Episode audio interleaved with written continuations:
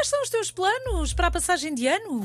Passagem de ano? Não sei se reparaste, mas já estamos a 3 de janeiro. Sim, eu sei. Mas devias começar a pensar nisso. Com a pré-campanha e a campanha para as eleições legislativas, num instante chegamos a março. Depois haverá a formação e tomada de posse do novo governo. A seguir temos as eleições europeias. Com isto tudo, estamos no verão. Acabado o verão, vem outubro e ligam-se as eliminações de Natal. Ora, chegados ao Natal, há que pensar na passagem de ano, não?